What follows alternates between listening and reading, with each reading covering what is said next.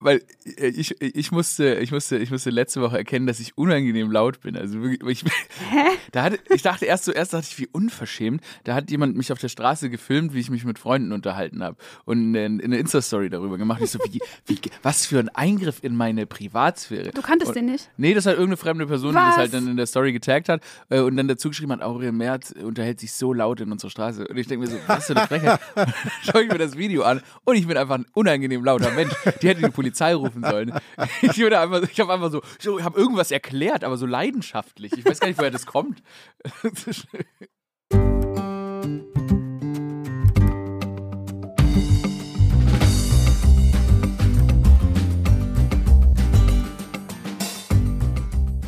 Und was machst du am Wochenende? Äh, äh, was? Und was oh, machst es geht du am scheiße, Wochenende? es geht schon los. Guten Hier, Morgen. hier, hier ist der Podcast von Zeit Online und Zeit Magazin äh, für die zwei kürzesten Tage der Woche. Mit meiner Mitgastgeberin Ilona Hartmann. Ihr kennt sie von Twitter und Instagram, von ihrem fantastischen Debütroman und als Autorin vom Zeitmagazin. Hallo Ilona. Hallo Christoph, ich mache wie immer die Augen zu, wenn ich dich vorstelle, sonst verhedder ich mich. Christoph Armen, Co-Host dieses Podcasts, Editorial Director des Zeitmagazin Podcast, der Newsletterer, T-Shirt-Ikone. Dabei hast du doch heute das entscheidende T-Shirt an. Arm to Party Ich steht bei raste dir. gerade aus wegen diesem T-Shirt. Ja, ich Welche auch. wessen meins? Ja, Ilonas Macht mich natürlich. richtig, ich will es ich will's haben. Es ist wirklich, also, Das ist, ähm, ich habe das äh, gebraucht gekauft, obviously, das ist glaube ich so 30 Jahre alt. Und, Hätte ich gar nicht ähm, gedacht. Ja, das, der, der Druck kommt schon ab, aber allein die adrigen Augen von diesem Kojoten haben mich komplett gekriegt. mehr sagen wir zu dem T-Shirt gar nicht. Ist irgendwie witzig, wenn die Leute, das ist alles, was sie für das T-Shirt Aber, zu hören bekommen. aber, es ist, aber es ist irgendwie noch, ich glaub, vielleicht die, eine lange Zunge hat der Kojote und er hat zwei Getränke in der Hand. Er hat ein Bier in Links der und Hand. rechts. Er hat, also er hat so ein Maßbier in der Hand und in der rechten Hand hat er eine Flasche, ich glaube es ist Tequila, da steht drauf, lick it, smash it, suck it. ist wirklich das schönste T-Shirt, das ich je gesehen habe. Dankeschön.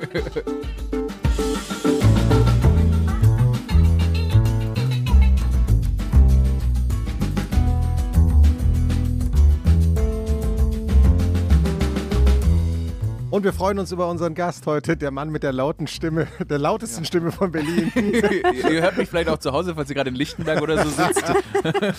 Hallo Aurel Merz. Hallo. Hallo, schön, dass du da bist. Ja, freue mich sehr, dass ich hier sein darf. Ganz, ganz schön. Ich habe vorhin schon gesagt, nach Jahren in der Timeline. Ja, ja, ist aber mit vielen so. Ich, dir folge ich auch auf Ja. Twitter. Und so ist es immer, ich freue mich dann immer, dass man die Leute dann mal live sieht. Wie ist das so? Bist du dann auch so wie Enttäuscht. man... Ich bin genau, ent- ja, wie immer. äh, ja. Nein, nein, Schön, schön, dass du da warst, bin, ja, Leute.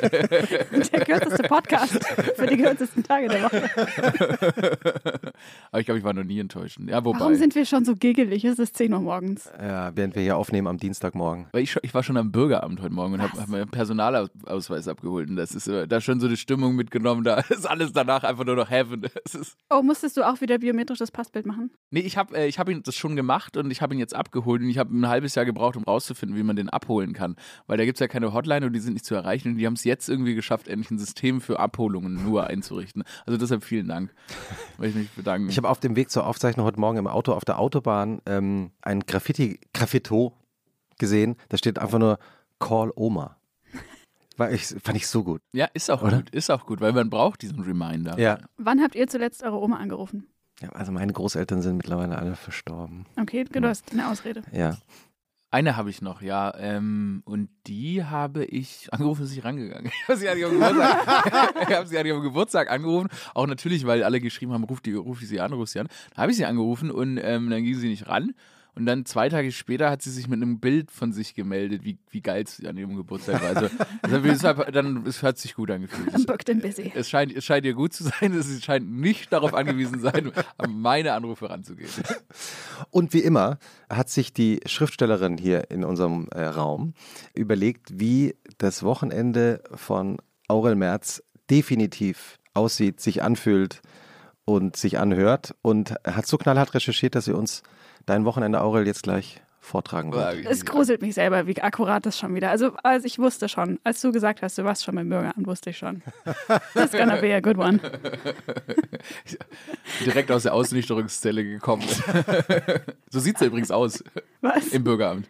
Aber warst du schon mal in der Ich wollte gerade Ausnüchterungszelle? sagen, also wie, woher weißt du, wie es in einer Ausnüchterungszelle aussieht? Ich habe tatsächlich, ich habe tatsächlich mal Freunde aus der Ausnüchterungszelle hol, geholt und die fanden das ganz witzig und haben sich da mit diesen Drahtdingern weiter, äh, äh, da gibt's ja diese, die machen ja diese Anschnaller um die Hände Da war ich 16 oder so. Ja. Und dann haben die sich aber gegenseitig die immer enger gemacht, um sich zu ärgern. Also, man, man wird also, ist eine ganz schlimme Geschichte. Aber, Aber, ja, aber was ist, was ist die, das klingt nach einer lustigen Geschichte. die sind irgendwie, ich weiß nicht, im, äh, es gibt ja in, in Stuttgart, für mich der schlimmste Ort auf der ganzen Welt ist der Stuttgarter Vasen. Also ich hasse Bierzelte, Bierfeste und so weiter. Ein einziges Mal da gewesen ähm, und Freunde von mir natürlich auf diesen Banken da rumgetanzt. Ich, also ich wirklich nicht geweigert zu tanzen zu dieser Art Musik.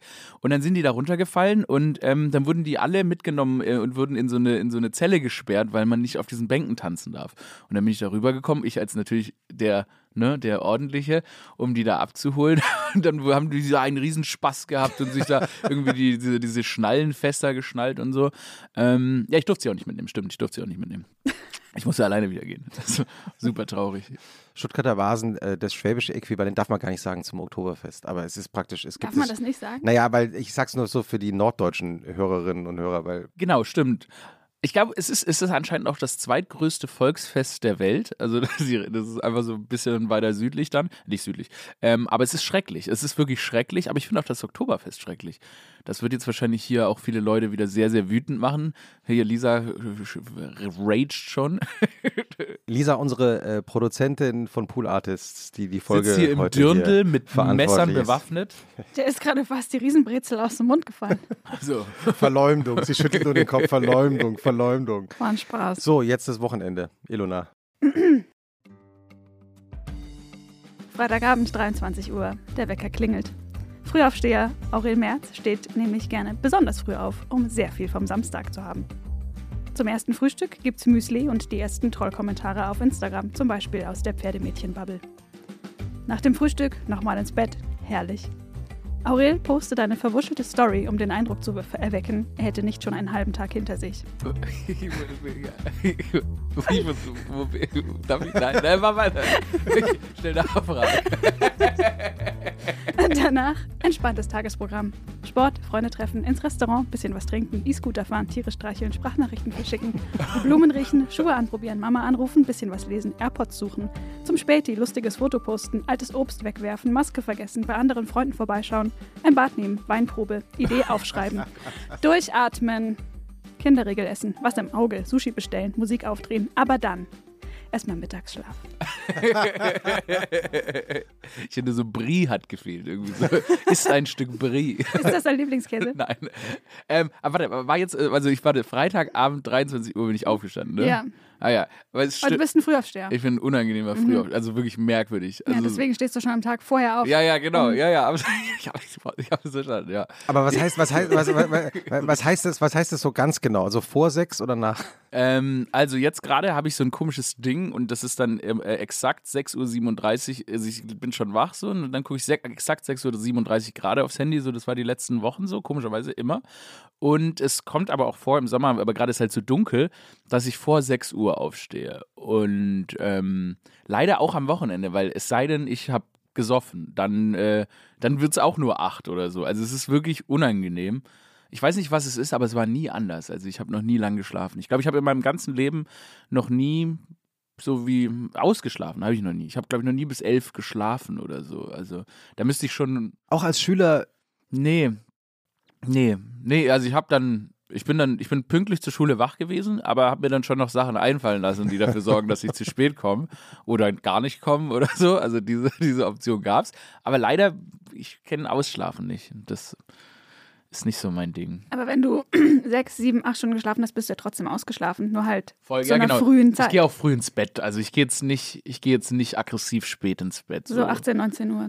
Ähm, Ich hatte mal eine Phase, ähm, da bin ich wirklich dann, wenn es dunkel wurde, im Winter ins Bett gegangen. Das mache ich aber nicht mehr. Also, Cute. also das heißt, wie viel, wie viel Stunden Schlaf hast du dann nur für, für die Statistikerinnen hier ich unter glaube uns? auch so sieben, acht oder Okay, so. also Also, es- das schon. Also ich habe halt, es wird halt nicht mehr. Also wenn ich jetzt um zwölf ins Bett gehe, stehe ich ja trotzdem um sechs auf. Oder wenn ich um eins ins Bett gehe, stehe ich auch trotzdem um äh, sechs auf. Es wird nicht mehr dadurch. Also ich muss es schon, ich muss es schon time. Also ich bin nicht, wie sagt man, nocturnal, nocturnal, nocturnal. Also ich bin kein Nacht. wie so ein Wombat oder so. Achso, kein, äh, keine Eule. Kein Nachtmensch. Genau, keine Eule. also keine, keine Eule. Keine Eule, wenn, wir- wenn wir es im, ähm, ja, im Ornithologenbereich halten Und, wollen. und, und, und was machst du dann, wenn du um 6.37 Uhr äh, pünktlich Ja. auf dein Handy schaust und denkst, ach, wieder pünktlich aufgewacht? Ja, das ist, das ist das Problem. Es ist nicht so, also früher, früher als Kind war es vor allem sehr, sehr langweilig. Also da musste ich dann wirklich Leuten die Augen so aufreißen oder so. Und das hat dann auch immer früher, also auch als Teenager oder so, wenn man dann irgendwie abhängen will mit Leuten, das war halt dann, da waren wirklich, dann muss man sagen, von sechs bis elf, bis dann irgendwie mal irgendjemand aufsteht von den Freunden. Das hat dann halt, waren halt Stunden der Langeweile. Und heute ist ja so, dass es zum Glück das Internet gibt und das Internet schläft nicht.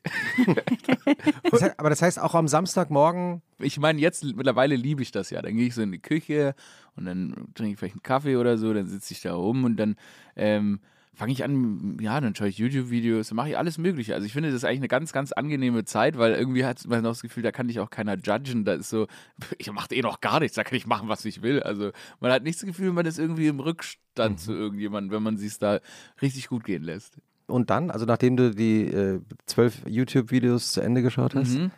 Naja, wir sind jetzt, wir sind am Wochenende, ne? Ja, wir sind am Wochenende. Aber sind wir am, sind wir am Samstag oder am Sonntag? Noch sind wir am Samstag. Weil da habe ich jetzt so, ah, wir sind am Samstag. aber, aber, aber wenn du den Samstag gleich zum Samstag springen willst, können wir. Nee, nee, nee, nee, nee, nee. Dann, äh, dann wird wahrscheinlich tatsächlich Sport gemacht. Also dann gucke ich, dass ich äh, Sport mache. Sei es irgendwie. Ja, nee, wobei jetzt natürlich in der letzten Zeit habe ich dann auch angefangen, so peinliche Homeworkouts zu machen, die ich jetzt aber langsam echt nicht mehr kann. Also da haben wir so aus den, äh, irgendwie aus den 1999ern von so einem Typen, der heißt Sean T. Und der haben wir so eine, hat irgendjemand eine Dropbox erstellt und der macht so ein Programm, das heißt Insanity. Und das ist ganz unangenehm und so richtig oldschool. So wie ihr es euch vorstellt, wenn ihr irgendwie DSF in den, in den, in den 90ern geguckt habt, ist da so ein Dude und Pam und Pam. Und er hat dann so, haben so enge Klamotten an und so und äh, springt da rum. Und das habe ich jetzt irgendwie so, so ein halbes Jahr lang gemacht, aber irgendwie, wie als wäre ich davon aufgewacht. Ich so, was tust du hier eigentlich? wer hat, wer zwingt dich, dir das anzutun? Das ist wirklich sehr anstrengend und Wie macht auch extrem und, wenig Spaß. Und, und, und wie lange geht es? Sind das so zehn Minuten? Ja, oder? das, nee, nee, das, das geht schon so 35 Minuten ähm, und da wirst du mehrfach an dein körperliches Limit getrieben und ich dachte, das ist halt so ein Witz. Und nee, du wirst mehrfach geht's dir sehr schlecht in diesem, in diesem, in diesem Programm. Und ähm, man macht es ja mit, das soll, ist eigentlich ein Einmonatsprogramm. Also man soll das einen Monat machen und höchstens zwei. Aber irgendwie habe ich das jetzt immer weiter gemacht und ähm, weil es ja keine anderen Angebote gab in der letzten Zeit. Und es ist auch nicht so, als würde es angenehmer. Und du, dir geht's immer noch schlecht. Das ist völliger Blödsinn. Ich habe das Gefühl, es bringt nichts. Also, es, es tut nur weh. Kann ich nicht empfehlen. Ähm, wir nehmen es trotzdem mal in die Shownotes rein, als äh, aus Falls Bock dokumentarischen hat, sich Gründen. regelmäßig Um es schlecht zu weiterzugeben. Ah, ja, Ja. ja. Das stimmt. Wenn er sich regelmäßig schlecht fühlen soll, macht das. Ich, also, ich komme da nicht. Macht ihr, macht ihr Sport? Ja, ich, naja, langweiligerweise, ich gehe laufen. Das habe ich jetzt äh, letzte Woche wieder angefangen. Das, ich habe vergessen, dass ich eigentlich, also ich war Leichtathlet, ich habe Leichtathletik gemacht als äh, in meiner Jugend und ich habe das vergessen über diese Corona-Zeit, habe ich vergessen, dass man ja eigentlich auch joggen gehen kann. Und jetzt war ich so joggen und habe mir gedacht, das ist ja der Himmel auf Erden. Warum- Wie konnte ich wirklich so die Essenz meines sportlichen Daseins komplett vergessen? Und das heißt Leichtathletik, welche Sportart? Äh, 100 Meter. Also richtig Sprinter. Ja, genau. 100 Meter Sprint. Was äh, war deine schnellste Strecke? Äh, äh, Strecke? 100 Also, immer noch äh, 100 genau, Meter. also deine schnellste La Laufzeit? Äh, 11-0. Schon ziemlich gut. Ja, ist aber ein bisschen ärgerlich, wenn man dann 11,01, wenn man dann die 10,9 nicht geknackt hat. Das macht äh, rückwirkend wütend. ähm, Aber liegt nicht der Weltrekord auch sowas wie bei 9,8 oder so? ja, genau, der Also- Weltrekord, den darf man nicht so richtig zählen, weil den ist Wenn- Usain Bolt gelaufen Ah. mit 9,58 und der ist so entfernt von dem, was eigentlich möglich ist. Also das heißt, Usain Bolt 9,58 und dann die danach folgenden sind so 9,69 und so weiter, was schon wahnsinnig schnell ist, aber so jetzt der Olympiasieg ging mit, glaube ich, 9,87 weg. Aber ja, das ist schon sehr schnell und ähm, ja, wenn man nicht so faul gewesen wäre, hätte man wahrscheinlich ein bisschen schneller laufen können, aber nicht so schnell. Und hast du jemals gedacht, dass du selber zu den Olympischen Spielen Ich kommen dachte, könntest? ich wäre der schnellste Mensch der Welt. Also mit dem, mit dem Selbstverständlich habe ich die Sportart angefangen als Siebenjähriger. so, habe ich tatsächlich, war ich in so einem Stadion und habe dann so diese Sprinter gesehen und mir gedacht, das ist ziemlich cool, das will ich auch machen. Und dann äh, habe ich das gemacht. Also das hat ja auch Spaß gemacht. Das war also wirklich auch sehr zeitaufwendig und so weiter und auch, glaube ich, eine ganz gute, ähm, ja, so gute, gutes, gute Disziplin, die man da bekommen hat für solche Dinge. Aber es war auch echt wirklich anstrengend. Also man hat sich oft übergeben beim Training und ähm, Warum das? du, weil man so wirklich immer am Limit trainieren muss. Also das heißt, wenn du so, wenn du, ne, wenn du sehr, sehr schnell sein willst, dann musst du immer an dein Maximum gehen. Ähm, und deshalb war das äh, anstrengend. Da habe ich aber tatsächlich, wenn wir bei Wochenenden sind, so habe ich auch viele Wochenenden verbracht. Da bin ich dann in so Käfer gefahren, wie die aus Ivilonas Käfer da, also wo du herkommst, ähm, im Schwäbischen. Hier, hier gleich, äh, gleich hier schon Mobbing. Na, der das Gastgeberin. wird- jetzt Das ausgeteilt. Sagt der geborene, der geborene Dass das ein Stuttgart, Kaff ist, das ist ja wohl ein absoluter Fakt. Ja, da kann ich der ja auch geborene gleich. Stuttgarter, der über die, die Kleinstadt Über in der die, um Nähe die redet. umliegende, in dem, Backnang, ne? die gegen den Speckgürtel hatet. Aber da müssen wir gleich noch drüber sprechen, über Backnang. Aber äh, ich bin eben dann, äh, man ist viel in diese Käfer gefahren, eben, weil man da äh, immer Wettkämpfe hatte. Und da, daher kenne ich viel vom schwäbischen Umland oder vom Stuttgarter Umland. Vielleicht bist du ja bei uns da auf der Schule. Wir hatten auch diesen äh, Sportplatz. Nee, Diesen- aber da möchte Im ich. Stadion. Nee, Bist aber ich glaube, Nicht dein- da gerannt? Ich glaube, in deine, du war in Backnang. Ja. Ja, genau, aber mein Cousin, meine Cousins, meine Tante und so weiter leben in Backnang. Ja, wahrscheinlich habe ich mit denen Abi gemacht oder so. Rumgeknutscht hast du mit denen. Weil kann man, Ich habe mit niemandem geknutscht im Backnang. ja, okay. Liebe Grüße. Liebe Grü- Good old Backnang. Ja, Backnang ist aber irgendwie krass. Also, du bist wirklich. Aber dieser Sportplatz, Krass ne? ist das letzte der- Wort, das mir einfällt. Aber warte, wir müssen jetzt kurz über diesen. Sportplatz der Schule reden. Ist das der, wenn man an der Autobahn Ausfahrt reinfährt? Also, wenn man kommt von der Autobahn und dann ist man relativ schnell bei einer Schule und da ist ein Sportplatz. Ja, ja, Ist es das? not sure. Ich war lange nicht da, aber auf jeden Fall. Ähm, Nee, da wo du so, da wo du zur Schule gegangen bist, ja, offensichtlich. aber wir hatten halt so ein, wir haben uns den geteilt mit. Aber es gibt doch nur eine Schule, oder? Nee, es gibt mehrere, aber es, also wir haben Jetzt uns kommt der. Lokalpatriotismus durch. Nee, es Nee, gibt ich schon mehrere Ich war Schulen halt Schulen nur auf der ein, ich war nur auf der einen. Ob das die Schule gegenüber von meinen Cousins ist, das, wo die, wo wir, wo, wir- wo die aufgewachsen sind und ich dann immer da war. Also, Mann, vielleicht habt ihr euch dann aber auf der Straße schon gesehen. gesehen mit sowas liebe ich ja, wenn man dann so rückblickend feststellt, wir waren zur selben Zeit am selben Ort. Mhm. And we didn't know. Destiny. Ja, wirklich. Ja. Und dann, aber was bringt das? Ich finde, das macht schon eine ganz schöne, ganz schöne Connection. Ich habe neulich mit zwei Freunden festgestellt, dass wir eine Zeit lang in Leipzig Nachbarn waren. Für so ein halbes Jahr. Hm. Wir haben uns nicht gekannt und wir haben uns, glaube ich, auch nie gesehen. Wahrscheinlich hätten wir uns auf der Straße angeguckt und gedacht, oh mein Gott, was für ein Lappen. Je jeweils Warte, gegenseitig. Warte, warte, so trittst du Menschen gegenüber? Ja, also auch mir selber. Normal.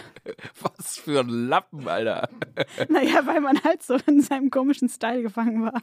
Warte, warte, warte, wie war dein Style? In Leipzig habe ich auf jeden Fall richtig viele, ähm, also ich mag so große Mäntel, aber damals war es eher so, dass der Mantel mich getragen hat und nicht umgekehrt. Und das war das so das Ding. Zu groß immer. Ich, ich glaube, ich hatte auch eine komische Style-Phase. Das war, da habe ich äh, irgendwie, keine Ahnung, Auslandssemester in Istanbul gemacht und da habe ich aber mit niemandem gesprochen.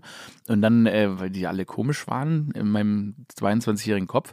Und da bin ich immer nur in so Second-Hand-Läden einkaufen gegangen und habe mir so, so weirde Lederjacken gekauft. Also ganz seltsame Phase.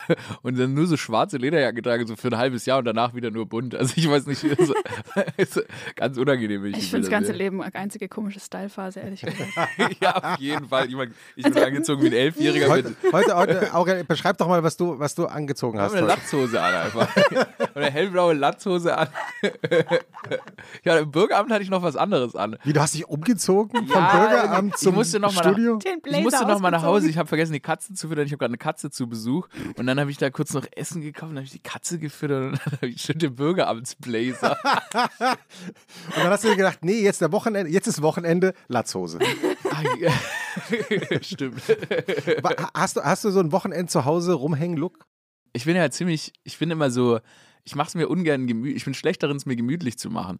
Und das ähm, führt dann immer dazu, dass ich dann sitze ich in so ungemütlichen Klamotten rum beim Chillen, weil ich zu faul bin, sie auszuziehen.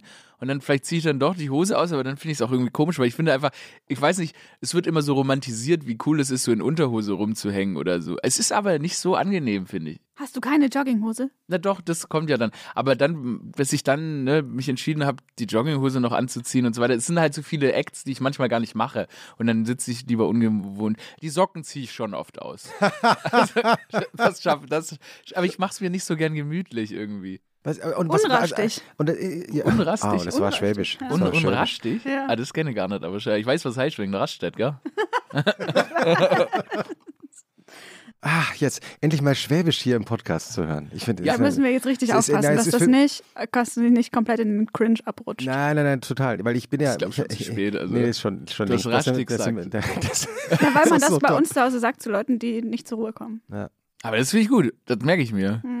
Ich habe ja äh, Teile meiner Kindheit eben auch äh, in Schwaben verbracht, weil meine Großeltern in Holzelfingen gewohnt haben auf der Schwäbischen Alb. Haben wir nicht vor der Sendung geklärt, dass du das erfunden hast? ähm, in der, äh, ja, oh Mann, das, am, Ende des, am Ende des Dorfs und zwar da, wenn man aus dem Haus rausgegangen ist, rechts auf die Felder gab es sogar noch einen Skilift. Ah. Ja, auf der Schwäbischen Alb. Als es noch genug Schnee hatte Ja, damals. ist da noch, Hm. also schon so zwei, drei Jahre her. Und ich fand es immer herrlich, weil wir sind immer äh, in die lokale Gaststätte gegangen und haben Zwiebel, ich kann es nicht schwäbisch sagen, wie du man? probiert? Zwiebelrostbraten gegessen. Zwiebelrostbrate. Ja. Und Geil ich kann auch kein Schwäbisch. Ich habe es mir vorbeigebracht, als ich da weggezogen bin. Wirklich. im Nachhinein. Ich konnte wirklich, ich konnte da kein Schwäbisch. Ich wurde immer, haben sich alle über mich lustig gemacht, dass ich nur Hochdeutsch kann. Aber als ich dann weggezogen bin und dann den Unterschied gehört habe, habe ich mir so ein Schwäbisch gebaut aus allen schwäbischen Dialekten. So ein Das Fernsehschwäbisch. jetzt keinem, genau, das, das fällt jetzt das keinem auf. Seitenbacher Schwäbisch. Ja, ja, genau. Und es fällt aber niemandem auf, weil alle denken, ja, der wird von da oder da oder daher kommen. Aber so geht es mir auch so ein bisschen. Ich kann auch nicht so richtig gut Hessisch. Ähm, mein Bruder kann das viel besser. Und aber im Nachhinein wirst du ja dann immer, ah, du kommst aus Hessen und dann musst du dir halt so ein, du brauchst halt so ein Aschebeche. Ja, ja, du brauchst, brauchst halt, halt so ein paar Sachen, Signature-Move, ne? Genau. Und es, ähm, es gibt ja tatsächlich auch das Fernsehhessisch.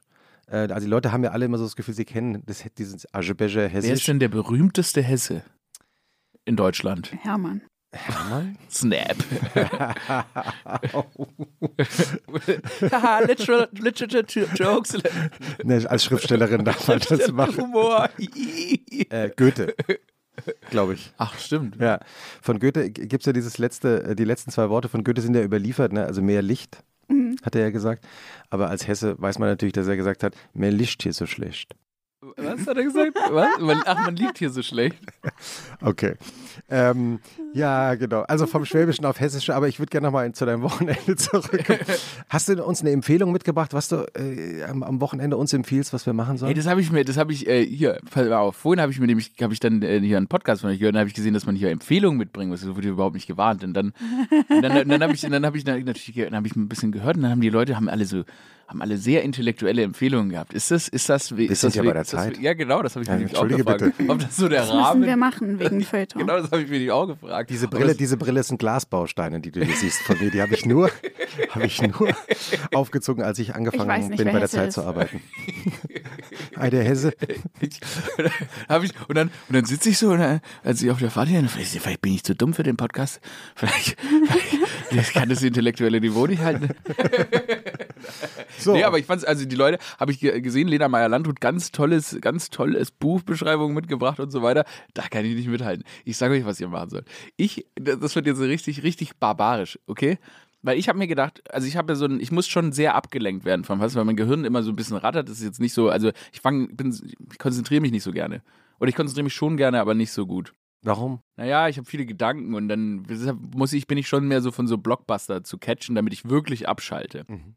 Jetzt bin ich auf die Blockbuster gespannt. Nee, deshalb, so. ich, es würde jetzt, also, ich habe angefangen, ähm, dass ich zurzeit stehe ich Sonntagmorgens, auch wenn ich natürlich nicht, manchmal doch sogar dann trotzdem, stehe ich Sonntagmorgens um 4 Uhr morgens auf Oh Mann. und dann, und dann schaue ich UFC. Also Mixed Martial Arts schaue ich dann. Und das ist, am Anfang habe ich mich nicht getraut, die Kämpfe zu gucken, weil ich dachte, das ist zu brutal. Und da habe ich mich nur in die Berichterstattung so reinge reingelesen. so, wirklich, so ein Jahr lang nur Berichterstattung darüber und wie die Leute darüber sprechen. Und dann dachte ich so, nee, jetzt muss ich es auch anfangen zu gucken. Und jetzt schaue ich das manchmal und es ist wirklich, also, es ist, es ist wirklich spannend. Also die, weil die haben es geschafft, ähm, Aber warum, also du erklär mal kurz, warum, warum muss man das Sonntagmorgens um vier schauen, weil es live dann Genau, aus weil dann kann Amerika man es live sehen, aber man kann es dann danach noch ähm, später nachgucken. Aber das Spannende ist, die haben es geschafft, eine riesige Soap um dieses Ding zu machen. Dadurch, dass diese Leute, also die haben, äh, anders jetzt bei Boxen, wo weißt du, da kämpfen die jedes halbe Jahr gegeneinander und man kriegt nicht viel von den Leuten mit, haben die es geschafft, so eine so Storylines zu bauen. Das heißt, da kämpft jeder gegen jeden und so weiter und das ist immer sehr, sehr connected und, und man wird halt neugierig und dann hört man die sich beefen hier auf Twitter und da und dann rutscht man da in so ein Loch rein und dann so, na jetzt will ich aber auch sehen, wie er der dem auf die Fresse haut. Das ist dann wirklich so, also, wenn man die Leute ein paar Mal sich so, so diskutieren sehen hat, will man sehen, wie die sich gegen die Schienenbeine treten. Und, und haben die auch tolle Künstlernamen, so wie bei den Wrestlern? Oder? Ja, und ja. ich, ja ich habe mir nämlich auch einen für mich ausgedacht. Ah, ah, jetzt. Also erstmal, die heißen natürlich dann so, keine Ahnung, der bekannteste ist ja Conor McGregor, äh, Ah ja, den du. Notorious. Ah, ja, ja. Mein Lieblingskämpfer ist Israel Adesanya, der heißt The Last Stylebender, weil er eben alle möglichen Techniken vereint und so. Weil das sind ja wirklich alle Kampfsportler. Jetzt hör doch mal auf, hier so den Kopf zu schütteln, okay? Du willst, ihr, ihr dachtet, ich komme hierher und dann äh, le- lese ich euch was von Rilke vor oder so. Bring it. Bring it. Aber jetzt geht's hier mal um Martial Arts, Martial Sonntag, Arts. Sonntagmorgens um vier. So, das ist jetzt mal in der Zeit. So, und ähm, das ist halt einfach spannend. Und mein Spitzname wäre Aurel, die Algorithm Merz. Weil ich es irgendwie cool fände, wenn man dann so, ne, die Leute so spinnt nach dem Algorithmus. Und mein Lieblingsname ist, das mein Lieblingsname ist Bilal Remember the Name Muhammad. Sein Spitzname ist einfach Remember the Name. So gut. And you'll never forget. No, never. Wow, ich finde das so krass. Ich finde auch bei Pferderennen heißen die Pferde ja auch immer so krass weird. Ja, ja, unglaublich. Die sind dann so Strawberry Daiquiri. Ja, der- das Pferd, das die erschossen haben, hieß Jet Set. Motherfucking Jet Set, Mann. Das sag ich ja, der fliegt. Stimmt, du bist ja drin im Thema. Ja, der fliegt nach, guck mal, die fliegen das Pferd zu, zu Olympia, dann macht er Springreiten, dann wird er erschossen und dann sein Name ist Jet Set. Was ist das für Jet Set Live, What a Mann? Ich meine, ein Schweizer Pferd, das in Tokio erschossen wird, ist schon, oder eingeschläfert, aber erschossen klingt cooler, ist schon Jet Set, kann man nicht sagen. Und ist es nicht, äh, ich bin immer noch, ich denke immer noch über diese Martial Arts äh, Gemütlichkeit am Sonntagmorgen um vier nach. Es klingt so weird, dass ich es irgendwie trotzdem probieren will. Äh, ist es nicht, aber, also ich meine, ist es nicht wahnsinnig brutal? Ja, ist auf jeden Fall brutal. Deshalb habe ich auch so lange gebraucht, mich da so ranzufühlen. Aber mir ist aufgefallen, dass es eigentlich, es ist Teil, manchmal, manchmal denkt man sich schon, naja, okay, ich muss jetzt kurz weggucken. Aber es ist eigentlich, es ist halt sehr, sehr technisch. Und das Okay. ist dadurch, dass es ja ähm, anders als jetzt Boxen ist, wo die sich nur zwölf Runden lang sinnlos gegen den Kopf hämmern. Wenn überhaupt. Ja. Manchmal sind es ja auch nur 20 Sekunden. Das ist ja eigentlich immer ganz gut, weil dann ist schnell vorbei und das bedeutet auch weniger Hirntrauma, weil tatsächlich das Gehirn sagt schon relativ schnell, zack, jetzt ist Zeit zu schlafen und dann ist ja auch der Kampf vorbei. Aber beim Mixed Martial Arts ist es halt sehr technisch. Ne? Also hast Jiu-Jitsu, Wrestling, ähm, Karate, Boxen, Kickboxen, das sind alle diese Techniken vereint und deshalb ist es sportlich natürlich eine Riesenleistung, das irgendwie alles äh, überhaupt, überhaupt jemals zu lernen, um dann da irgendwie mitmachen zu können. Das heißt, ich vermute, also das, man merkt schon, das sind ziemliche Meatheads, die das teilweise gucken und auch die Kämpfer sind teilweise ziemliche Meatheads, aber manche sind eben auch sehr, sehr intelligent und das merkt man auch. Und das finde ich, dann was es reizvoll macht, sind spannende Charaktere. Sowohl bei den Frauen als auch bei den Männern hat man das Gefühl, dass die Leute irgendwie, dass sie sch schon schlau sein müssen, um so viele Sportarten beherrschen zu können oder solche Kampfkünste beherrschen zu können. Und deshalb, es macht leider Spaß und äh, ich würde auch, es würde, ich würde auch mir wünschen, dass es mir nicht Spaß machen würde anzuschauen, aber das ist halt dann so, das ist so ein bisschen, ähm, ja, wie so, ja, ich, schlimm eigentlich, schlimm, wie bei den Gladiatoren, aber ja, die Leute suchen sich's aus. There is no guilt and pleasure. Äh, Ich, ich habe in der, in der Vorbereitung auf unseren Wochenend-Podcast einen, einen Fernsehauftritt von dir gesehen. Da wirst du, ich, ich erzähle es jetzt aus dem Gedächtnis, also nicht wörtlich, du wirst von einem anderen Moderator oder Comedian, ihr kennt euch schon länger, interviewt. Ihr sitzt in so einem Bällebad und, äh, und er sagt, und er sagt zu dir, es sei so interessant, weil am Anfang eurer beiden Karrieren hättest du zu ihm gesagt, vergiss das mal mit der Politik und den gesellschaftlichen Themen. Ich konzentriere dich auf das Leichte, das ist, macht viel mehr Spaß. Und dann sagt er, das sei so interessant, weil die Entwicklung von dir selber ist jetzt genau das Gegenteil. Und daran habe ich jetzt gerade gedacht, weil du gesagt hast, ähm, weil du jetzt hier mit der Martial Arts Sache kommst. Ja. Und dann sagst du zu ihm, ja, das ist ja lustig, dass du das hier sagst, weil du lädst mich ins Bällebad ein. Ist, ist das so eine Entwicklung bei dir? Naja, es ist ja grundsätzlich so, dass ähm, wenn man, also als ich angefangen habe, erstmal wollte ich Journalist werden. Also ich wollte ein vernünftiger, ordentlicher Journalist werden und habe dann aber erkannt, ja, dass irgendwie ich auf der einen Seite ja Funny Bones habe und die irgendwie ausleben muss und dass sich dann nicht mit ähm, seriösem Journalismus immer hundertprozentig vereinen lässt. und ähm, habe dann aber gemerkt, dass es mir wahnsinnig viel Spaß macht, halt Comedy zu machen, Sketche zu machen und so weiter, Sketche zu spielen und irgendwie das auch einfach so diese Ideen ins Leben umzusetzen. Und äh, der Kollege Lars Paulsen, der hatte eben äh, so eine Politik-Comedy, die war schon, es war schon auch war auch schon auch Comedy, aber es war gefühlt für die damalige Zeit auch so ein bisschen, da gab es noch nicht so den richtigen Bedarf dazu, dafür, weil ähm, ich habe das Gefühl, unsere Generation hat sich sehr, sehr politisiert. Das hat nicht geheißen, dass ich mich damit nicht mit den Themen auseinandergesetzt habe, jetzt allein nur von so einer Umsetzungssache, glaube ich, dass es dafür noch nicht die Zeit war, als er das gemacht hat. Und mir ist aber dann irgendwann klar geworden, als ich dann auch immer irgendwie viel Stand-up gemacht habe, ähm, auch über eben nicht politische Themen, so, dass sich das halt ziemlich erschöpft und ich irgendwo man auch dann das in seine Comedy und Kunst einarbeiten muss, was einen halt wirklich interessiert. Und das sind in meinem Fall halt gesellschaftliche Themen. Also ich bin ein totaler, ähm, ich, hab, ich lese Unmengen an News, wahrscheinlich ungesund viele News, also konsumiere wirklich alles, was sich gut trifft, auch wenn man früh aufsteht, weil man dann auch irgendwie die Zeit findet. Und mhm. es gibt, es gibt passiert kaum was, was irgendwie an mir vorbeigeht. Mhm. Äh, und das dann natürlich irgendwie muss dann irgendwie auch verarbeitet werden. Und da ist dann, sind die ganze, ganzen Outlets äh, und die, die, Comedy und so weiter ist dann die perfekte ähm, Spielwiese für mich, um das überhaupt verarbeiten zu können, weil ich glaube, sonst würde ich wirklich durchdrehen bei dem, bei der Menge an Nachrichten, die ich konsumiere und äh, Sachen, die ich lese und so weiter. Und deshalb, äh, ja, wurde dann auch meine Comedy immer Gesellschaft, äh, gesellschaftlicher, gesellschaftskritischer und natürlich auch irgendwie, weil es das ist, was mich ja selber auch betrifft. Also ich kann mich ja dem gesellschaftlichen selbst nicht entziehen, also ähm, warum sollte ich es dann aus meiner Comedy auslassen? Und ich fand es immer relativ besorgniserregend, auch zu sehen, wie viele ähm, deutsche Künstler ja, wie die dann einfach nur immer weiter Stereotype gespeist haben in ihrer Comedy. Und das ist ja dann schon auch sehr, sehr traurig. Weißt du, wenn dann ähm, da einer rausgeht, ein schwarzer Comedian, und der ist halt der Toilettenmann.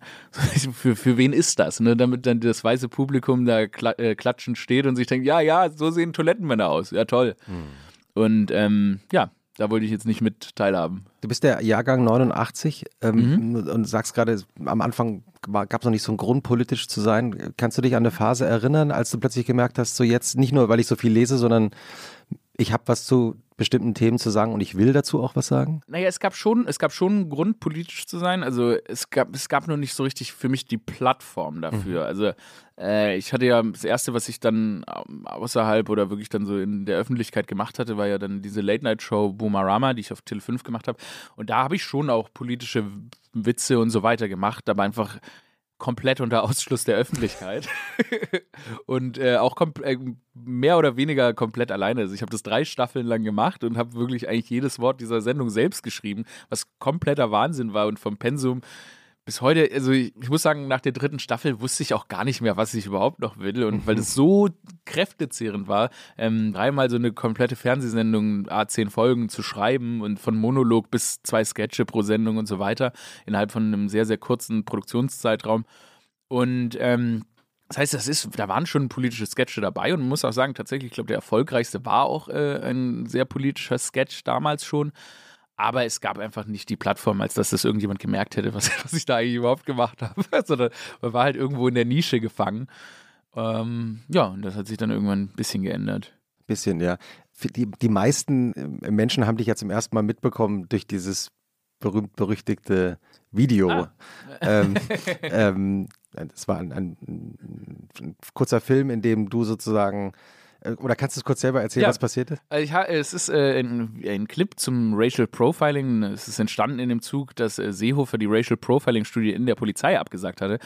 Und ähm, dann haben wir uns gedacht, ja gut, ich meine, ne, das ist auch so ein bisschen unser Ding, das schauen, so, dann legt man halt den Finger in die Wunde. Also es geht der Clip quasi darum, dass ich mein Fahrrad abschließen will. Es kommen zwei Polizisten äh, vorbei, die sind ein bisschen irritiert, weil die können sich nicht, klaut er jetzt das Fahrrad? Das ist ein Drogendealer, weil ich eben ein Mixed Person bin. Also es ist nicht ganz klar zu erkennen, was bin ich denn jetzt? Bin ich schwarz? Bin ich Südamerikaner? Was bin ich? Ähm, und das verwirrt die Polizisten gleichermaßen. Und dann rufen sie erstmal Verstärkung und äh, erschießen mich im Zweifel am Ende, damit ich das Fahrrad nicht klaue, obwohl es dann sich rausstellt, es war mein Fahrrad. Und das hat zu ein bisschen Ärger geführt, sage ich mal. Also, es gab Innenminister, die gesagt haben, du gefährdest die Sicherheit. Ja, richtig. Die Innenminister haben gesagt, ich wäre staatszersetzend, ähm, weil ich mich über die Polizei lustig mache. Und die Bildzeitung hat gesagt, das ist gebührenfinanzierter Hass und so weiter. Ja, das war relativ, also ja, ich drück's mal so aus, relative Clownshow, weil auf der einen Seite ist natürlich, ähm, ja, die, die, zum Beispiel der Innenminister von, nicht Innenminister, der ähm, Hasselhoff aus, Hasselhoff, Hasselhoff aus ähm, Sachsen-Anhalt dieses Video dann als Grund nehmen wollte, den Rundfunkbeitrag nicht zu erhöhen und dadurch irgendwie quasi diese Blockade eingeleitet hat, die ja mittlerweile offensichtlich als äh, verfassungs, ähm, verfassungswidrig äh, eingestuft wird. Und Deshalb hatte ich das Gefühl, dass in diesem Zuge, also diese Empörung, dass sie eigentlich einer bestimmten Agenda gedient hat. Also jeder hat die für sein Ding genutzt, ne? Die Innenminister haben die dafür genutzt, um irgendwie die Polizei zu stärken, äh, die Bildzeitung, um dem öffentlich-rechtlichen Rundfunk zu schaden, ähm, Sachsen-Anhalt auch, um dem öffentlich-rechtlichen Rundfunk zu schaden und eben äh, die Erhöhung des Rundfunkbeitrags zu blockieren und ich irgendwie so mittendrin. Und äh, das Spannende war eben, dass ich das Gefühl hatte, dass klar, wir haben zwar ein bisschen über diese Polizeigewalt, die in deren Zuge wir das natürlich auch gepostet haben, ähm, diskutiert, aber im Endeffekt wurde eigentlich an der eigentlichen Tatsache vorbei diskutiert. Und ich finde, das war dann, es war trotzdem spannend, weil so ein bisschen aufgedeckt wurde, ähm, wie, was auch, was auch irgendwie der Staat für ein Verständnis vom öffentlich-rechtlichen Rundfunk hat. Weil letztendlich hat der öffentlich-rechtliche Rundfunk hier genau das gemacht, wofür er da ist. Er hat einen Satireclip gemacht und agiert unabhängig vom öffentlich-rechtlichen Rundfunk, einen, äh, ne, äh, vom, vom Staat, also einen, einen Clip gemacht, der den Staat kritisiert. Und das ist ja auch sein gutes Recht. Die Polizei, die hat das Gewaltmonopol und deshalb hat der Staat, äh, der öffentlich-rechtliche Rundfunk natürlich die Aufgabe, ähm, da den Finger in die Wunde zu legen. Und ähm, das hat aber offensichtlich, haben das nicht alle PolitikerInnen so gesehen. Und das fand ich ein sehr, sehr, sehr, sehr spannendes Phänomen. Und äh, hat dann natürlich in viel ja, ich sag mal, viel Stress, ge Stress äh, gemündet.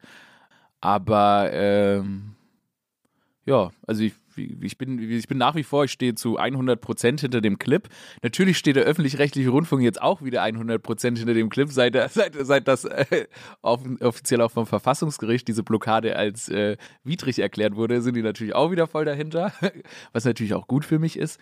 Und ähm, wie, wie ging es dir damals eigentlich wenn, wenn du plötzlich merkst, also es ist ja das gute Recht auch dann von anderen einen Satirebeitrag zu mhm. kritisieren, inhaltlich zu kritisieren. Aber wenn man plötzlich merkt, man hoppla, man ist plötzlich in einer ganz anderen politischen Debatte drin, weil es ist ja wirklich die, äh, die Gebührenerhöhung war ja eine riesige politische Debatte. Mhm. Und ähm, damit hast du ja selber überhaupt nicht gerechnet, als du diesen Clip gemacht hast, logischerweise. Ich wusste, es, ich wusste, dass es Ärger gibt. Also, okay. Ich wusste, dass es Ärger gibt, aber ich dachte, also ich dachte, das würde sich hauptsächlich natürlich auf diese polizeikritische äh, Sprache in dem Clip äh, beziehen. Ich wusste jetzt nicht, dass es irgendwie, dass er, also dass sie da Gebühren mit reinziehen, fand ich ziemlich random, aber let's go.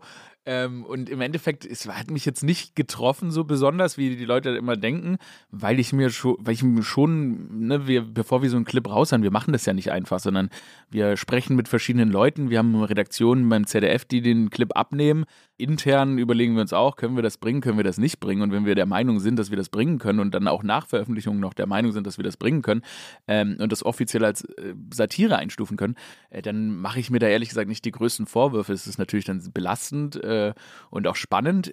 Ich bin, ich hatte, ich habe tatsächlich am Tag der Veröffentlichung auf, also ich meine, der Clip hatte schon sechs Millionen Views auf Facebook, bevor ich ihn auf Twitter je gepostet habe, wo es dann ja eskaliert ist, weil dann die CSU und CDU-Politiker den Clip für sich entdeckt haben. Ähm, und im Endeffekt habe ich das dann einfach beobachtet. Also es war natürlich surreal. Ich stand, ich bin nämlich am, zum Glück wirklich, ich habe auf meinem Handy, habe ich so tatsächlich noch nie erzählt, aber auf meinem Handy ploppte plötzlich auf äh, die Startseite der Bildzeitung, gebührenfinanzierte Hass und dann so eine Foto-Love-Story von mir äh, in, in, diesem Clip, ne, wie ich da auch erschossen werde und am Ende tot auf dem Boden liege. Und das auf der Bildstartseite so, wow, okay, das, das, das wird schief gehen. Und das Gute war, aber ich war quasi auf dem Weg nach Italien. Also ich habe das Land sowieso verlassen und bin wirklich in strömendem Regen, in strömendem Regen äh, hier so, äh, da, so über die Autobahn gefahren und dann so, oh, dann, und also mein Handy plappt, plappt, plappt und äh, viele Nachrichten und so weiter. Ich so, oh mein Gott, das will nicht. Und wirklich, ich dachte, ich habe noch nie so einen Regen auf der Autobahn gesehen. Ich dachte wirklich, ich ersauf hier jetzt. Also es ist jetzt das Ende der Welt. Und dann am nächsten Tag stand ich ungelogen vorm Kolosseum und ein Innenminister nach dem anderen äußert sich. Und ich stehe so, guck so das Kolosseum an, schlägst so ein Eis und denke mir, what the fuck? This guy lives in Italy now. hast, du, hast du kurz gedacht, ach wisst ihr was, Leute, hier ist auch schön. Das war so absurd. Ich habe wirklich die ganze Woche, in der das eigentlich richtig abging, war ich in Italien und habe Esel gestreichelt und Pizza gegessen und mir gedacht, was passiert hier? Und äh, mein Team mich quasi davon abgehalten, auf Twitter zu gehen. Also ich war auf Twitter, aber jetzt nicht um weil ich ja doch immer sehr angriffen Reiß dich zusammen, ja, genau, bitte. Immer sehr Reiß dich zusammen, Auge. Genau, sie haben mich davon abgehalten, einfach weiter, weiter Spiritus ins Feuer zu schütten. Äh, davon habe ich dann leider absehen müssen, äh, zu großen Teilen, aber äh, ja, war surreal. Krass, aber macht dir das eigentlich auch Spaß ein bisschen? Auf jeden Fall, weil die Leute denken immer, ja, das, äh, die Leute denken, also Natürlich ist es nicht cool, wenn Leute dir schreiben, wir finden irgendwie deine Leiche im Gebüsch, oder deine Leiche wird im Gebüsch gefunden und die Polizei kommt nicht und so. Das ist natürlich unangenehm. So Drohungen sind unangenehm und ähm, das ist, du, man, man sorgt sich ja dann eher auch irgendwie um Familie oder sonst wen, wenn muss man dann Mhm. alle von allen Bildern überall entfernen, damit die nicht auch Nachrichten bekommen. Und sowas ist natürlich unangenehm und das ist ja auch, Drohungen sind nie angenehm, aber letztendlich Diskussionen auszulösen und irgendwie zu provozieren, ist dann, so sehe ich schon auch meine Aufgabe als Comedian oder Satiriker. Also ich habe nicht, ich hab, finde nicht mehr den Reiz darin, Comedy zu machen, die einfach nur da ist und wo wir am Ende über gar nichts sprechen. So. Mhm. Ähm, und deshalb macht es mir schon auch ein bisschen Spaß, sowas dann auszulösen. Und glaube leider auch nicht, dass es das letzte Mal gewesen sein wird. Herr Hasselhoff.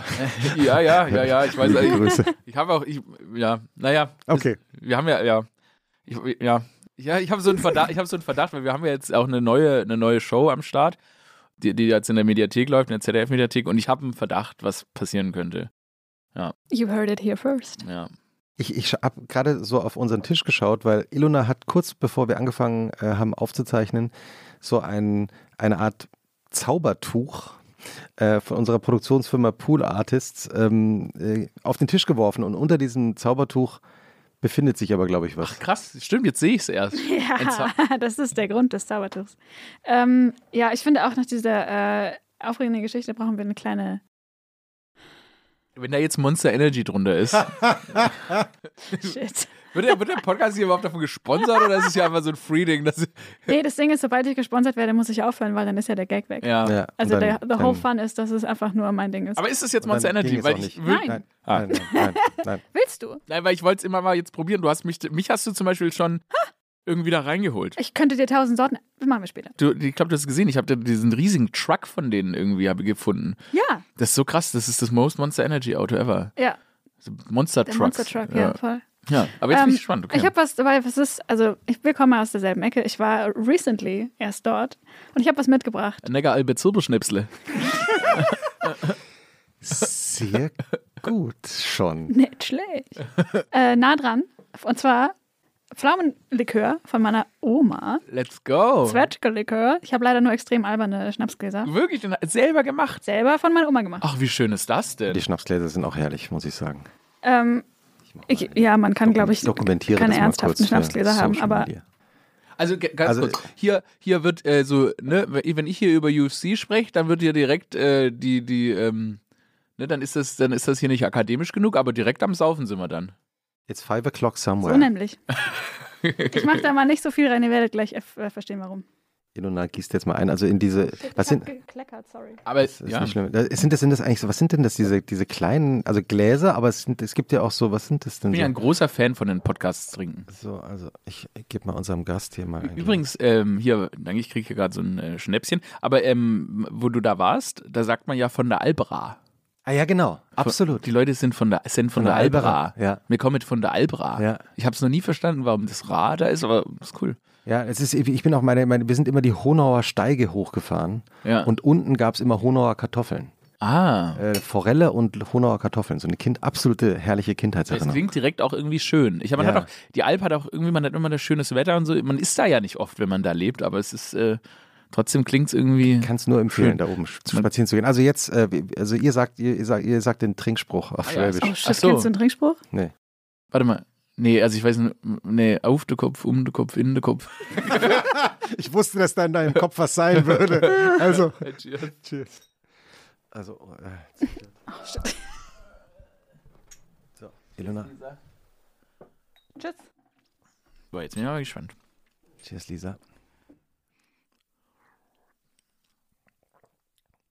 Oh, sehr pflaumig. Aber sehr gut, ja. Richtig. Aber ich, also auch, ich finde den auch doll. Ich hätte gedacht, Likör ist ein bisschen Boah. Direkt, softer. direkt alle Lampen an. Ja. Das Meine Mutter hat immer gesagt, wenn ich früher ausgegangen bin, komm schnell heim wie Sau. Kusch nicht Sau. Hatte ich auch so richtig Schwäbin. Ja, Weil ja, mein- meine, weil der, meine Eltern reden natürlich kein Schwäbisch, also nur aus Spaß reden wir manchmal miteinander Schwäbisch. Um uns zu verarschen. Und mein Vater, wenn er mit der Polizei spricht. Also, ja, weil mein Papa ist ja schwarz und in Stuttgart ne, ist ja so eine Polizeistadt. Das heißt, du wirst ständig angehalten und dann mm, und ich muss ja sagen, ist ja auch da so aufgewachsen, so als wirklich, da gab es wirklich äh, zwei Schwarze und das war mein Papa und sein Zwillingsbruder. Und das heißt, wenn die Polizei dich anhält, dann machst du das Fenster runter und dann ah, was ist denn los, Herr Officer? Ja, Kinder, mal gehen jetzt, ja, ich gehe. Und dann dürfen sie weiterfahren. Weil das ist ja oft mal so, Sprache ist ja so ein Ja, Ding, ja, ne? voll. Absolut. Und dann so, ja, okay. Und dann wird man ja auch genannt ein Neigschmeckter. Ach, genau. Also ja. bist Neigschmeckt. Wenn man so. nicht geboren ist. Ah, es Kein- ist ja der Neigschmeckter. Nein, aber, Neigschmeckter. aber na, ich- du bist schon Dagbo, also aber offensichtlich lang irgend, genug. irgendwas ist anders. Also, also Und wie, wie kam dein Vater und sein Bruder, wie kamen die dann nach Stuttgart? Äh, nee, also sein Vater kam, äh, war die erste, erste Generation äh, Medizinstudenten, die hier ein äh, Prakt nicht ein Praktikum, nee, die haben hier Medizin studiert aus Ghana. Und äh, sechs Stück waren das. Und die kamen hierher und äh, da gab es dann so in eine, eine, eine Zeitschrift oder so und in der stand drin, Medizinstudenten suchen irgendwie äh, Wohnmöglichkeiten und meine Oma hatte das mit ihrer Freundin gesehen und hat gesagt, ach komm, die nehmen wir auf und da war einer davon eben mein Opa und äh, so sind wir dann alle entstanden. Und dann sind die, sollten die eigentlich, war der Plan, dass die alle zurück nach Ghana gehen. Natürlich, das war ja Medizinstudenten. damals, Genau. es gab ja, also man, war ja Gastarbeiter Genau. oder Gaststudent. oder Genau, so. aber die sind alle hier geblieben. alle hier geblieben, weil es vielleicht dann doch auch ganz geil hier war. Und äh, ja, ist doof für Ghana gewesen. Also tatsächlich, weil das ist immer das Problem, dass die Leute, die Eigentlich Leute. sollten sie ausgebildet werden, Genau. um dann in Ghana selbst. ja, genau. Ja. Das ist eigentlich immer der Plan, aber es geht manchmal nicht auf. Naja. Und hat dann ein, Großvater, äh, lebt er noch? Nee. Ja. Und da, äh, der hat, der ist dann sein Leben lang in Stuttgart geblieben und war, oder wie, wie ist seine Nee, Geschichte? der hat echt viele Kinder gezeugt, glaube ich. Also ich habe viele Tanten und so, die ich gar nicht so kenne. Und so der, ähm, der, nee, der ist dann, ach ja, der wollte dann noch eine Tochter und noch ein paar Abenteuer erlebt. Ja, noch ein paar Abenteuer erleben und äh, ist, glaube ich, dann irgendwann nach Mainz und ich bin, muss mal, ich muss, es gibt ja auch noch diese Virologin da, diese, diese ähm, Addo, ne? ja. Das ist auch mein Name und ähm, also mein, wäre mein, mein afrikanischer Name und äh, ihre Geschichte, die Geschichte von ihrem Vater, als ich das mal so ergoogelt Mhm. habe, ist dieselbe. Muss ich vielleicht mal da eine, eine Nachricht an Sie schreiben, weil Ja, das interessant. klingt, als wären wir möglicherweise verwandt, habe ich mir neulich gedacht. Also zumindest ist es diese, diese Generation, Mhm. die da so hier angekommen ist. Ähm, deshalb muss ich mal auf den Weil, Spur gehen. weil du gerade gesagt hast, dein afrikanischer Name, das ist der, der ursprüngliche Nachname. Genau, Addo. Addo ist, Ja. der, ist der von der afrikanischen Seite, vom Stamm der Ewe, tatsächlich. Wo, wo, die leben wo in Ghana? Ähm, das ist, äh, die, das ist so unten an der Grenze zu Togo. Also ich, ja, ich wollte eigentlich, eigentlich wollte ich letztes Jahr, aber dann kam eine Pandemie dazwischen. Jetzt mal gucken, vielleicht mache ich es. Jetzt diesen, diesen Januar hatte ich mir eigentlich dafür freigehalten. Ich weiß immer noch nicht, ob es jetzt, äh, jetzt äh, besser wird, ähm, dieses Abenteuer anzugehen, aber mal gucken. Das heißt, du warst noch nie da. Nein, meine Schwester und ich wollten jetzt mal, Ja, wie schön. Wollten mal so einen, wollten mal so einen Trip machen. So eine, so eine, ich, viel streiten werden wir uns auf jeden Fall. Also ich weiß ja nicht, wenn man dann so plötzlich mit seiner, mit seiner Schwester so auf so einen Trip geht. Wir streiten auch so schon, wenn wir einfach nur, ich war am Samstag mit ihr, ähm, da war ich tatsächlich mit meiner Schwester ein bisschen saufen. Aber da ist auch schon immer heikel, ne, dass man nicht aneinander gerät. Also es reicht auch schon zum Späti runterzulaufen. Also deshalb bin ich gespannt, wie es dann ist, nach Ghana zusammenzugehen. Ähm, aber ja. Ist das dann so erbitterter Streit oder mehr so Spaßstreit? Beides. Also ganz, ganz, aber auch kurzfristig. Ich weiß nicht, ähm, äh, ich finde, ich, ich habe also ich hab ein ganz tolles Verhältnis zu meiner ganzen Familie und ich finde, das, ist, das Verhältnis hat sich einfach nicht geändert. Das ist immer noch sehr emotional. Dann auch mit der Schwester, das ist dann direkt zack, zack, zack, aber dann auch ganz schnell vorbei und so. Genau. Mit dem verbringe ich auch viele Wochenenden. Bei diesem, bei dem Wochenendending, weil ich habe das Glück, dass alle nach Berlin gezogen sind. Das finde ich so krass. Ja, Voll geil. ja, das macht es sehr, sehr angenehm. Also keine, keine Reisen mehr nach Stuttgart und so weiter. Das ist, fand ich, immer- ich fand es immer viel Druck. Ich fand es immer Druck, dann nach Hause zu gehen und sich Mhm. dann mit den Eltern und allen sofort zu verstehen. Alles muss sofort. Man fremdelt einfach am Anfang immer. Und wenn du nur vier Tage da bist, ist es irgendwie, Ja, du fremdelst mit allem. Also, ja, auch mit den Leuten und dem Ort, Ja, oder? ja. So, hm. Und deshalb gehe ich da eigentlich auch nicht mehr hin. Also ich war jetzt seit drei Jahren nicht tatsächlich. Mhm. Ja. Und deine ganze Familie ist nach Berlin gekommen. Ja, alle. Also du über Eltern hinaus auch. Also wirklich von Onkeln bis Tanten. Also alle haben gesagt, nee, das hier brechen wir die Zelte ab. Ähm, und ich war der, ich war nicht, war nicht ganz der Erste. Also ich habe einen Onkel, der war schon, schon vor mir da, aber ähm, irgendwie haben wir umgesiedelt. Und wenn es ein Familientreffen hier gibt am Wochenende, wie sieht es aus? Mm, Dann fahren wir, ja, vielleicht zu meinen Eltern oder so irgendwo hin und dann ähm, wird dann da sich ange, also wir reden, also dieses, das Ding ist, ich bin eine Ausnahme, die sind alle nicht so laut, aber also sie reden auch gerne und so weiter, aber sie, sie artikulieren sich nicht so gerne. Es ist halt nicht so, es war schon immer, die haben schon immer zu dritt mit mir diskutiert. Also meine Eltern und meine Schwester mussten zu dritt mit mir diskutieren, das ist schon als ich neun war. Und dann habe ich, vielleicht, das hat mir wahrscheinlich auch geholfen, dann so zu werden, wie ich bin, dass ich jemand gegen diese drei Leute schon von klein auf diskutiert habe. Und so, aber so ist es dann halt, da wird da laut diskutiert, gegessen, aber auch wirklich eine gute Zeit gehabt. Also es ist, äh, es macht wirklich Spaß. Und diese.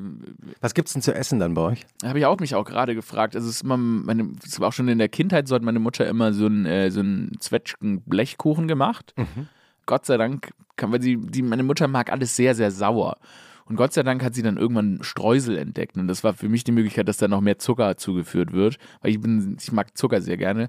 Und dann so ein Zwetschgen-Streusel-Blechkuchen wird gegessen. Ja, vielleicht so ein Nudelsalat. Es ist jetzt nicht so, es ist jetzt nicht so, das ist jetzt nicht so, weil wir essen, sind eigentlich alle Vegetarier. Also es ist jetzt nicht kein, kein typisches schwäbisches, kein Rostbrate oder so. Also es, Ah, es, danke, dass du es nochmal richtig gesagt hast. nee, das haben wir, das haben wir alles nicht so traditionell. Meine Oma hat das dann schon versucht einzuführen und mein anderer Onkel eigentlich auch. Ja, da sind, das geht halt nicht, wenn die Hälfte gar kein Fleisch isst und so. Und ähm, Zwetschgenknödel mit Buttersösle. Das hat meine Oma noch eingeführt. Das habe ich tatsächlich neulich mal für die ganze Familie dann äh, nach ihrem Rezept nachgekocht. Ah, das ist ja toll. Hast du das Rezept? Ja, ja. Das, Sag mal kurz. Also man ähm, nimmt äh, Kartoffeln und ich mache das jetzt so, weil die kocht die und das, das ist halt schwer, schwierig, diese Kartoffeln ähm, dann so breiig zu bekommen, ohne jetzt irgendwie Milch zuzuführen zu viel oder so. Deshalb nehme ich jetzt eine äh, Spätzlepresse und dann ähm, nehme ich die kochten Kartoffeln und mache da halt so einen ries- riesen Haufen draus und dann sind die durch diese Spätzlepresse schon gequetscht genug. Dann macht man eigentlich ähm, ein Ei in die Mitte, damit es, man kann auch irgendein anderes Bindemittel nehmen, damit es irgendwie gut hält. Dann rollt man den aus, macht ein bisschen Mehl dazu und dann lege ich den immer noch auf ein Handtuch, also so ein ganz normales Küchenhandtuch und wickelt den ein, damit der entwässert, weil der darf nicht zu feucht sein. Und dann kommt eine Zwetschge in die Mitte und dann machst du den, ein bisschen Salz übrigens auch noch rein, und dann machst du den in die Knödel mit der Zwetschge in den, in den, ins kochende Wasser und wartest, bis sie aufsteigen. Dann wird es wichtig. Das ist wichtig, dass die Zwetschge schön durchgesuppt ist. Also, dass, ne, dass das alles schon ein bisschen rosa wird, der Zwetschgensaft so in den Knödel leicht übergegangen ist. Dann schneiden wir in einem, ich sag mal, zwei auf dem Teller ist eine gute Portion, eine erste Portion. Und dann schneidest du in der Mitte die auf und dann fallen die im besten Fall so richtig auseinander. Der Kern löst sich von der Zwetschge. Dann Wow. kommt Zimt und Zucker drauf in Unmengen, in Unmengen. Also da bitte auch gar nicht zurückhalten. Und dann Buttersösle. Das ist, ist ganz wichtig. Also ist ganz wichtig, dass da, dass, dass da das Buttersösle dazu kommt. Du machst die braune Butter, gell? machst in die Pfanne ein bisschen braune Butter, die wird, die wird richtig schön braun, bis die so richtig, wo, wo man auch sagen wird, das sind jetzt ein bisschen zu viele Röstaromen. Gell? So, und dann und dann gießt du diese rüber und das muss, die muss noch so heiß sein, dass es dann so knistert. Und dann geht's richtig ab. Dann geht's, dann geht's richtig Geil, ab. in die Shownotes. Mann, alles. Mega. Ich habe äh, meine Oma gefragt nach dem Rezept für den Likör. Und? Ich habe gedacht, sie sagt auch sowas wie, oh, warte, ich hol kurz mein Büchle. Und dann kommt sie mit so einem, dann kommt sie mit so einem stockfleckigen alten Buch und blättert so. Von ihrer Urgroßmutter. Von ihrer Urgroßmutter überliefert. noch geschrieben. Ja. Nee, meine Oma hat gesagt, hat das nicht doch vom Google. Muss einfach googlen. so läuft das heutzutage. Ah, das ist toll. Wie, wie, heißt- wie, wie heißt deine, wie heißt deine, wie nennst du deine Oma eigentlich? Oma, Einfach nur Oma? ja. Es gibt keinen Spitznamen oder keinen Namen. Wie heißt sie mit Vornamen? weiß ich nicht, Oma. Ach, herrlich. Also ich habe eine, Oma. ich hab eine Oma, die darf ich nur Großmama nennen. Die durften wir immer nur Großmama nennen, weil sie Oma irgendwie komisch fand. die andere war aber Oma. Das war aber ganz gut, dann war das so geteilt, Ja, ja. Oma und Großmama. Ja, bei mir noch- waren die nach Orten, interessanterweise. Also Aber da- das macht Sinn, wenn man Ja. mehrere hat. Oma Aber wisst ihr noch den Moment in eurem Leben, als ihr eure Mutter nach ihrem Vornamen gefragt habt? Mm. Nee, interessanterweise wusste ich den immer. Ja, nee, weil, aber, du, du kannst dich an den Moment Mhm. erinnern. Wie war das? Mama, wie heißen du eigentlich richtig? Fand ich krass. Es war irgendwie Ja, ist so. irgendwie unangenehm. Ich habe Es ist auch, auch so awkwardly intimate, weil, I mean, Ja, es gab bei mir, meine Mutter, meine Mutter heißt, der, äh, heißt Carla mit Vornamen und die, hat- die hatte mal so eine Phase, dass sie äh, sich als Carla auch dann meinem Bruder und mir nochmal so vorgestellt hat. und Gesagt, ich, also die Carla, hat Wirklich? gesagt, Mama, das, also sorry, also ich. Weil ich, sie wollte, dass ihr sie so nennt. Ja, also es war so eine, ein kurzer Moment. Nee, hat hat sich kurz fand- für euch geschämt. Fand sie, Also- nee, sie, fand, sie, wollte, sie fand es irgendwie, sie fand es damals, glaube ich, irgendwie toll. sie wollten eine Distanz aufbauen. Vielleicht. Emanzipation. Und ja, emanzipa ich glaube, es hatte so einen, so einen emanzipatorischen Hintergrund und das haben wir aber vollkommen ignoriert. Ja, das zu, äh, zu Recht. Also ich finde, ich, ich, ich Nee, das wäre mir gar nicht was. Ich weiß noch, meine Mutter kam mal zurück und hatte sehr, meine Mutter hatte immer sehr lange Haare und plötzlich hatte sie sehr kurze Haare. Und ich weiß noch, da war ich stinksauer. das hat mich wütend gemacht. Und da kam ich lange nicht drüber weg. Also da, das hat Tage gedauert, ja. Da mir ist auch mittlerweile aufgefallen, dass meine Mutter merkwürdig jung war. Also weil sie meine Schwester mit drei, 22 bekommen hat und mich dann so mit 24. Und das heißt, ich habe meine Mutter kennengelernt, als sie wesentlich jünger war als ich. Und das ist, wenn ich jetzt zurückblickend die Bilder so angucke, denke ich mir so, hä? Ach so. Ja, ist bei mir auch vollkommen verrückt. Meine Mutter war äh, 21. Ja. Ja, und es ist eben, es gab mal so eine Phase, äh, als ich dann so auch schon erwachsen war und dann mit ihr mal einkaufen war in Frankfurt, weil ich irgendwie ein Hemd kaufen musste für irgendeine Abendveranstaltung. Und dann gingen wir in so einen Laden rein und ich habe so zwei, drei Hemden anprobiert und dann sagte der Verkäufer, zu meiner Mutter steht ihrem Freund aber gut. Und von da an habe ich, glaube ich, 20 Mal äh, innerhalb von 10 Minuten Mama gesagt. Oh, ja, ja. Damit hier auf jeden Fall klar ist. Mache ich bis heute, mache ich bis heute oft, weil meine Mutter sieht immer noch ziemlich jung aus und ich Ja. stehe halt manchmal so dann mit ihr da und so und dann denke ich mir manchmal, denk, dann sage ich auch Mama, mache ich auch und manchmal auch um die Leute ein bisschen zu schocken, aber ja, ja. Ja, ja, kenne ich gut.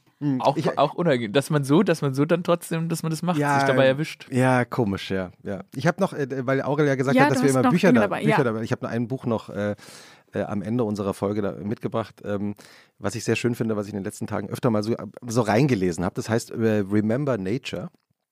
140 Künstlerinnen und Künstlers äh, Ideen für die Erde. Herausgegeben von Hans-Ulrich Obrist und Kostas Staninopoulos. Da kann man eben so rein, das ist eines von diesen Büchern, das legt, legt man halt so ins Wohnzimmer rein und liest die natürlich nie ganz, aber schaut halt manchmal so rein. Aber und zum sieht auch Beispiel, sehr hübsch aus. so orange. Klein auch, also kostet auch nicht so viel. Es sind sehr viele berühmte Künstlerinnen und Künstler dabei. Yoko Ono, Marina Abramovic und so. Äh, Brian Früher hätte Eno. man ja gesagt, ein Toilettenbuch, ne? Ein echtes Toilettenbuch. Ein echtes Das ist Toilettenbuch. ein echtes Toilettenbuch, du hast vollkommen Wo recht. hast du das her? Das habe ich mir bestellt in meinem Buchladen. Ähm, und ich habe ja, also mit Hans-Ulrich Obrist äh, telefoniere ich einmal im Monat äh, für die Kunstausgabe Weltkunst für unser Kunstmagazin. Und dann erzählt er mir, was er gerade alles so wieder erlebt hat. Und ich habe mal so reingeblättert, zum Beispiel gibt es hier also von Azad Raza den Tipp, choose a being to take care of, help them thrive according to their own principle of growth. Was ich sehr schön finde. Also eben, such dir äh, jemanden aus, auf den du aufpasst und helf, helfe ihnen, äh, sich zu entwickeln, so nach ihren eigenen Und, äh, Prinzipien. Ich finde, diese Art Bücher sind auch irgendwie mittlerweile für diese hm, Aufmerksamkeitsspannen, die wir haben, die richtigen. Weil ich diese ganzen, diese langen Bücher, ne, das ist, ich weiß nicht, was, was da, das ist leider sehr traurig, aber ich weiß nicht, wie es bei dir ist. Liest du gerade viel? Ich habe jetzt zuletzt viel gelesen, aber ich finde das gar nicht so traurig. Ich finde, das hat sich einfach nur verändert und damit Mhm. verändert sich auch die Literatur, die wir konsumieren. Also ist, glaube ich, einfach der normale Gang der Dinge. Ja. Ich habe da keine, keine Hard Feelings. Ja, also wenn man ein Buch in die Hand nimmt, so wie ich das jetzt hier tue, kann man eigentlich auch nichts anderes in die Hand nehmen. Das hilft einem natürlich auch manchmal. Das stimmt allerdings. Ich habe noch einen, einen Tipp von Ivan Efekoya. Das ist ein Satz. Für einen Podcast natürlich gefährlich. Practice stillness as a matter of urgency. Das ist basically meditieren. Ja, nee, das ist äh, ein schöner Tipp, kann man immer mal auf die Toilette nehmen. Ne? So ist Das ist es. echtes Klobuch. Schön. Wir haben ja immer eine Frage zum Schluss. Ah, Ilona, nimmt ihr Mikrofon nochmal ganz nah. Ich habe nochmal den. Gast fixiert. Was findest du schlimmer? Sonntagnachmittag oder Montagmorgen? Practice stillness as a matter of urgency. okay, ich muss es kurz erörtern, also ich muss dann mich selbst entscheiden. Also Sonntagabend ist schon auch viel Schmerz, ne? Also das, es ist eine, es geht vorbei, aber meistens, ich finde, man kann noch irgendwie, es ist eigentlich die perfekte Zeit, um noch einen Film zu gucken. Also das heißt, man theoretisch sagen wir 18 Uhr und man muss es gut timen, weil wenn man es zu blöd um 9 kann man nicht mehr anfangen, vor allem nicht mit meinem Schlafrhythmus. Aber vielleicht ist es dann so, man isst eine Pizza noch und schaut einen Film. Das klingt irgendwie sehr, sehr gut. Das heißt, es ist eigentlich wunder, wunder, wunderschön. Montagmorgen. Ich bin halt jemand, ich bin auch aufgeregt, immer wenn eine Woche beginnt. Deshalb bin ich, stehe ich auch früh auf, weil ich halt meistens Bock auf den Tag habe und irgendwie jeden Tag irgendwas Cooles passieren könnte, selbst wenn nichts passiert, aber so funktioniere ich schon immer. Deshalb sage ich trotzdem Montagmorgen, weil ich diese Idylle des Sonntagabends mehr mag und die Aufregung des Montagmorgens ich eigentlich sowieso den ganzen Ich rede mir die, die ganze Woche rede ich mir das ein. So, jetzt geht's ab, jetzt passiert irgendwas, jetzt machen wir was Cooles, jetzt irgendwie passiert was. Deshalb, ähm, Montagmorgen ist schlimmer, aber auch nicht schlimm, finde ich. Hast du einen Hack oder einen Trick, was dir reinhilft? In den Montagmorgen? Außer, dass du um vier aufstehst? Oder? Das ist tatsächlich, das ist wirklich tatsächlich, dass deshalb, ich, ich wache wirklich morgens zu früh auf, weil ich aufgeregt bin. Also wie so ein Kind. Ich habe wirklich, ich, ich, und im Sommer sowieso, aber ich, mir fällt schon immer irgendwas ein, was ich ähm, Cooles erreichen, machen könnte, irgendwie. So, ich bin wirklich, das liegt auch daran, dass ich, glaube ich, einen guten, ich habe mir ein gut, ich mir ein gutes Leben eingerichtet, wo ich mich wirklich auf die Sachen freuen kann, die mich an dem Tag erwarten. Und ähm, dementsprechend, ja, wie richtet man sich ein gutes Leben ein? Follow your dreams. Nein, es ist tatsächlich so. Ich meine, wo, gerade wo man, wo man sagen muss, ähm, ich habe ähm, mit meinem Job irgendwie Comedy zu machen oder Schauspiel zu machen oder sowas, habe ich, ich habe wirklich das Gefühl, ich mache plötzlich irgendwie, was ich mir immer erhofft habe oder was ich mir so gewünscht habe. Und dadurch fühlt sich das für mich eigentlich seit Jahren aufregend an. Und ich habe immer das Gefühl, es passiert immer was, es ist halt immer irgendwie ein Fortschritt oder ist irgendwie immer was los und ich habe einfach tatsächlich nie jetzt irgendwie, ich habe nie so entschieden, ich habe nie vernünftig entschieden und gesagt, okay, ich mache jetzt dies und das, weil, ach Mensch, das ist schon gut. Ich meine, ich habe studiert und so weiter, aber das auch wirklich tatsächlich aus Interesse, aber jetzt nie die Entscheidung getroffen, nee, das will ich nicht machen. Und dadurch, dass wir ja Content Creators sind oder Content Schöpfer sind, also irgendwie man das so aus fast schwäbisch wieder. Ja, ja, Content Creators, ja. ja, ja. Aber dadurch, dass man so, ähm, also dass ich meine Inhalte aus so einer kreativen Energie schaffe, kann ich es mir auch jeden Tag aufregend machen und einfach irgendwie was Cooles schreiben, einen coolen Sketch schreiben irgendwie oder irgendwas finden, was ich irgendwie aufregend finde. Das sorgt dafür, dass ich in wie so einem, einem langen Spiel bin, auch in meinem Kopf. Ich spiele in meinem Kopf auch dauerhaft ein Spiel mit Gedanken und das macht mir eigentlich jeden Tag krass viel Spaß. Ich habe noch eine Frage zum Schluss, weil ich äh, während unserer Aufnahme immer äh, auf deine äh, goldene Kette auch geschaut habe. Ja. Da ist, ja eine, ist da eine Palme da zu ist eine Palme drauf, ja, ja. Was ist die Geschichte zu der Palme? Da ist eigentlich keine Geschichte drauf. Ich habe meine Lieblingskette, wurde mir neulich geklaut. Da dachte ich, jemand, also das war in, ähm, in Barcelona, dachte ich, dass mich jemand äh, schlagen möchte. Also da ich dachte, der, der hat dir die Kette abgerissen. Ja, genau. Ich wollte, der war jemand, der wollte mich ausrauben und der, der hat mir nämlich erst ins Handy gegriffen und dann habe ich den weggeschubst und dann dachte ich, dass er gerade mir schlägt und ich dachte, ich wäre ihm ausgewichen. Und war richtig stolz, wo wir wieder bei der UC sind. Ich dachte, das habe ich mir abgeguckt und dachte, wow, habe ich Reflexe. Und dann hat sich später herausgestellt, der hat gar nicht nach mir geschlagen, der hat mir die, meine Lieblingskette eigentlich abgerissen. Und das ist jetzt die Kette, die übrig ist. Aber die Palme ist auch schön. und ihr ist nichts passiert, was ja. Mir ist nichts passiert und das, ich habe ich hab Corona in dem Urlaub bekommen, tatsächlich. Aber gut, doppelt geimpft, naja. Okay, aber, aber gut, dass, gut, dass du Ende, dieses oder? Abenteuer überstanden hast. Ja? ja. Ähm, deine Schnäpse, äh, die Schnäpse deiner Großmutter, Ilona, bringen einfach eine gute Folge zustande. Ja, offensichtlich. Sehr, sehr lecker, wirklich. Aurel, es war sehr schön, dass du da warst. Vielen Dank. Vielen Dank, Vielen dass Dank. ich kommen durfte. Habe mich sehr, Wochenende. sehr gefreut. Auf Wiedersehen. Auf Wiedersehen.